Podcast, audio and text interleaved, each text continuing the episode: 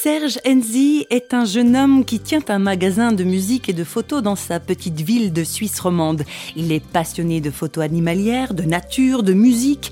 Il a une longue chevelure, il a même l'air d'un Indien d'Amérique. Mais réflexion faite, son look d'Indien, ce n'est pas vraiment un hasard. Serge s'est intéressé de près aux Indiens d'Amérique au point de devenir très actif dans une association qui représente des Amérindiens chrétiens. Rencontre avec Serge Enzi. J'ai des souvenirs de mes sœurs qui me disaient hein, que j'avais vraiment une passion, un amour pour euh, le peuple des Amérindiens. Puis tout petit, euh, j'ai cette passion pour les Indiens d'Amérique du Nord. Je ne sais pas comment c'est venu. Je pense qu'il y a autour de moi, il y a des gens qui ont à cœur d'aider des pays africains, les pays d'Asie. Et moi, c'était vraiment ces, ces Amérindiens que j'avais à cœur depuis tout petit. Je me disais toujours que depuis tout petit, je voulais avoir des longs cheveux avec des tresses. Ça, j'ai dû attendre des années pour pouvoir les laisser pousser.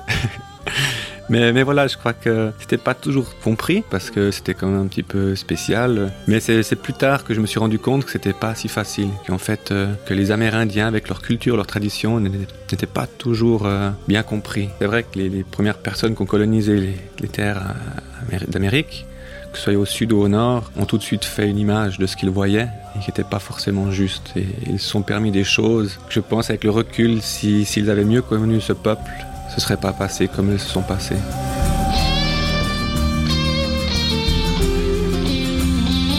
C'est vrai que les Amérindiens, pour ça, avaient ce respect pour la nature. Ils n'étaient pas compliqués, ils, étaient, ils prenaient les choses comme elles venaient. Ils étaient conscients de la chance qu'ils avaient par rapport à ce que la terre leur apportait. Ils vivaient de ça, sans tout ce matérialisme qu'on a maintenant. Euh, j'ai un ami amérindien Apache qui nous expliquait justement cette différence et ils ont été jugés tout de suite par les premiers colons qui sont arrivés. Les colons ont rapporté quand ils sont revenus de leur premier voyage, comme quoi les Indiens, quand ils tuaient une proie ou un animal, il priait l'animal. et cet ami Apache me disait que ça, c'était la version de l'Européen.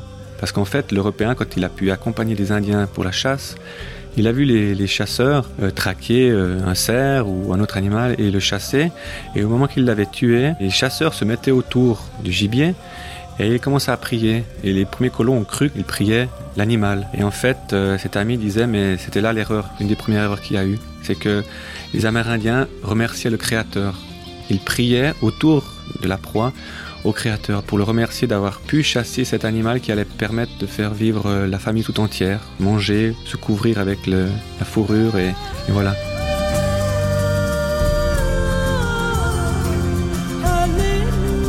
Le respect de la nature, on l'a un petit peu perdu. On est tellement pris dans notre mode de vie actuel que de s'arrêter pour contempler un, lever de soleil, un arbre, des fleurs, des oiseaux, des insectes, les gens n'ont plus le temps actuellement. Et je crois que c'est ce qui faisait cette harmonie avec les Amérindiens. Et même s'ils n'avaient pas tout le confort qu'on a maintenant, ils, ne vivaient pas plus mal. C'était un, un chef d'une tribu qui disait c'est seulement quand il n'y aura plus de poissons dans les rivières, plus d'eau dans les lacs et plus d'arbres dans les forêts que l'homme blanc verra qu'on ne peut pas manger l'argent. Et je crois qu'on en est vraiment là. Je pense que si, on arriverait à respecter un petit peu plus la nature qui nous entoure, nos proches, c'est un tout. Hein, je veux dire, le respect aussi avec nos, proches, euh, on aurait évité pas mal de, de choses liées aussi à l'environnement.